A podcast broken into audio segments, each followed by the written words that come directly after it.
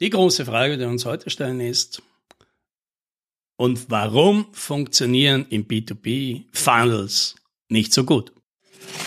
Hallo und herzlich willkommen bei 10 Minuten Umsatzsprung, dem Podcast für IT-Unternehmen, bei dem es um Wachstum, Vertrieb und Marketing geht. Mein Name ist Alex Rammelmeier und ich freue mich, dass Sie dabei sind.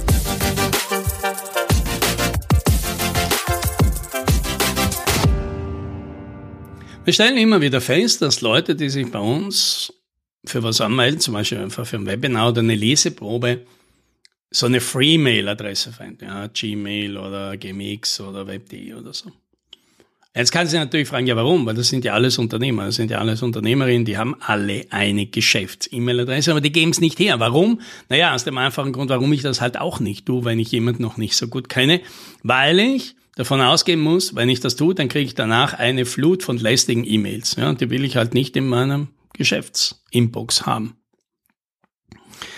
Und warum erwarten wir das heute alle? Ja, weil wir alle schon in diesen unter Anführungszeichen Funnels waren. Ja, in dieser Idee, ja, die in den letzten Jahrzehnten ja sehr populär geworden ist, ja, vor allem mit dem ganzen Aufkommen des digitalen Online-Marketings und digitalen Sales. Ja.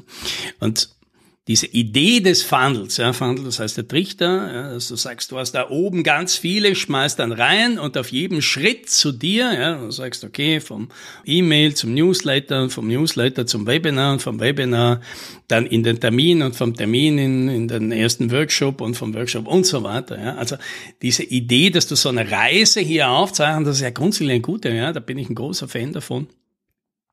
Aber dass das eben so ein Wandel ist, ja, der davon ausgeht, auf jedem Schritt verlierst du den größten Teil der Leute, die da drin sind. Ja. Und das ist okay, weil du einfach sagst, da musst du einfach oben nur genug reinschmeißen in den Trichter, dann bleibt schon genug übrig. Ja. Und tatsächlich funktioniert das ja. Ja, ganz viele Geschäftsmodelle im Online-Bereich, die funktionieren ja genau so. Und jetzt ist natürlich die Idee verführerisch, ja, kann man das nicht auch im B2B umsetzen? Und viele machen das ja. Und die Idee ist ja auch im B2B-Bereich sehr populär. Und viele haben damit experimentiert, wir auch in der Vergangenheit ganz viel. Und so richtig zum Laufen bekommen haben wir es eigentlich nie wirklich. Und zwar aus zwei Gründen. Ja, weil was ist der Unterschied, dass es im B2C oft sehr gut funktioniert und im B2B oft weniger gut? Und natürlich gibt es Ausnahmen auf beiden Seiten, ja, aber ich rede jetzt mal von der Regel. Das zwei wesentliche Gründe. Ja. Erstens im B2C hast du eine potenzielle Zielgruppe, die sehr groß ist, ja, auch mit einem ganz spezifischen Thema, ja, zum Beispiel Gewicht reduzieren durch Paleo. Ja, das ist ja schon ein nischiges Thema. Gibt es immer noch eine riesige Zielgruppe. Im B2B, wenn du da ein konkretes Angebot hast, dann wird deine Zielgruppe mal schon überschaubar. Und das ist auch gut so, weil sonst hast du wahrscheinlich eine sehr breite, nichtssagende ausmachen. So, und jetzt ist aber klar, wenn du jetzt so über sechs oder sieben Stufen so eine Reise hast und auf jeder dieser Stufe verlierst du drei Viertel der Leute und da bleiben auch von einer Zielgruppe von ein paar tausend Leuten dann nichts mehr übrig. Das heißt, die Conversion ist einfach, selbst wenn sie ziemlich gut ist, ja, da reden wir noch drüber, so sagst du kannst 25 oder 30 Prozent konvertieren, ja, mach das mal hoch hoch sechs, da bleibt dann nichts mehr übrig. Und vor allem, selbst wenn was übrig bleibt, es wird dann schon so sporadisch und so unzuverlässig, dass es schwer ist, darauf ein Unternehmen aufzubauen. Und der zweite große Problem ist, im Gegensatz zum B2C, wo das ja alles völlig automatisiert mit E-Mails und automatisierten Webinaren und was weiß ich, was alles abläuft, hast du im B2B relativ schnell einen Aufwand. Du hast schnell einen Aufwand mit Leuten, ja, aber einen persönlichen Termin und einer Demo und dann reden wir nicht von einem Workshop und Proof of Concept. Das ist ja überall einen Aufwand. Und alle Kunden, die dann nichts werden und bei dir nichts kaufen, diesen Aufwand müssen dann die wenigen restlichen Kunden, die bis zum Schluss übrig bleiben, ja irgendwie auch mit decken, ja. Und das ist entweder dann sehr schwer für die, weil die sehr viel bezahlen müssen, und das ist schlecht für dich, weil du dann einfach vom Profit nicht mehr viel übrig hast. Und das sind die zwei Probleme, die sind dann schwierig. Und jetzt geht natürlich die Idee hin, ja, da müssen wir halt optimieren, da müssen wir halt schauen, dass einfach von in, in jeder Stufe einfach nur möglichst wenig rausfallen. Und erstens einmal ist das ziemlich mühsam, weil es ist ja auch das Analysieren ja nicht so ganz einfach. Du hast ja nicht einfache Statistiken und hast ja auch nicht so Riesenzahlen. von Leuten, wo du das da sauber analysieren könntest. Das größere Problem vor allem ist, dass es bei vielen einfach nicht geht. Du hast einfach viele, wenn du einfach dieses klassische Funnel-Konzept nimmst, dann nimmst du ganz viele davon in deinen Funnel rein.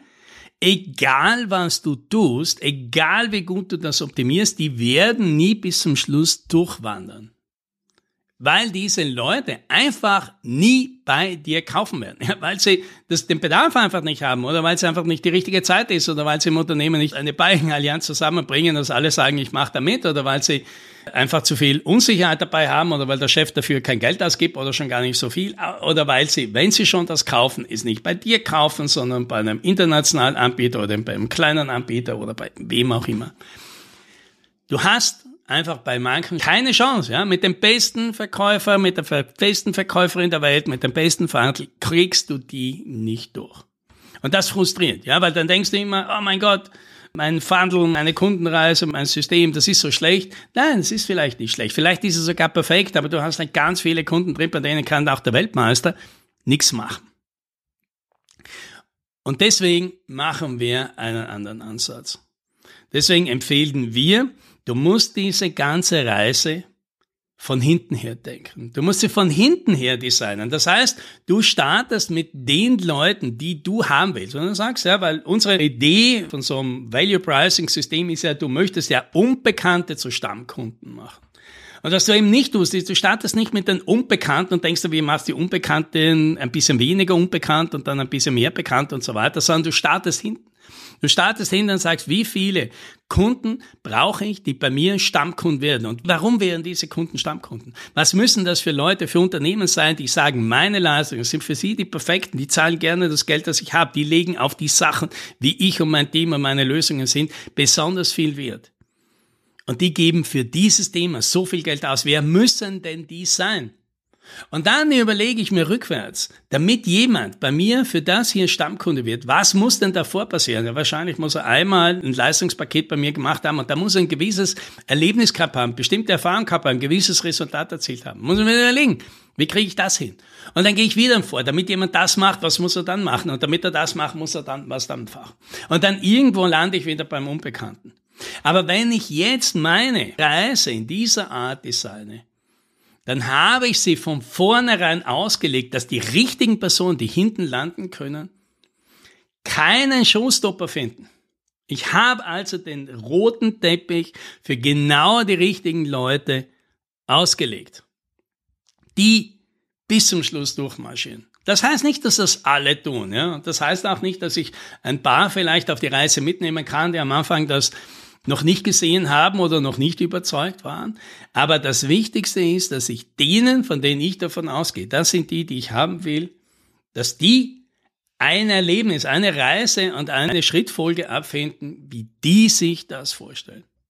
Ja, und deswegen ja, kann ich dir nur empfehlen, wenn du sagst, du möchtest so ein systematisches, ja, vom Unbekannten zum Stammkunden. Dann fang nicht vorne an. Denk nicht drüber nach, wie kriege ich möglichst viele Kontakte, wie kriege ich möglichst viele Leute, die sich für mich interessieren, sondern fang hinten an und denk das Ganze. Genau das machen wir in unseren Workshops, ja, Umsatzsprung Blueprint Workshop. Das ist genau das. Ja. Wir fangen von hinten an und designen einmal das ganze System einmal durch, damit es funktionieren kann. Und das vielleicht auch eine Idee für dich. Ja, ich möchte mal überlegen, wie schaut bei mir so eine Reise aus? Welche Kunden will ich zum Schluss haben und was brauchen die auf jedem Step dahin? Und dann designe ich mein ganzes System genau so. Ja, und wenn du Lust hast, das nicht alleine zu machen, dann kannst du dich auch mal bei uns melden, erklären wir dir, wie das funktioniert. Vielleicht dann auch für dich. Schon hast du den roten Teppich, dem deine Kunden, deine Unbekannten zu den Stammkunden werden. Und das, das wünsche ich dir. Happy Sailing.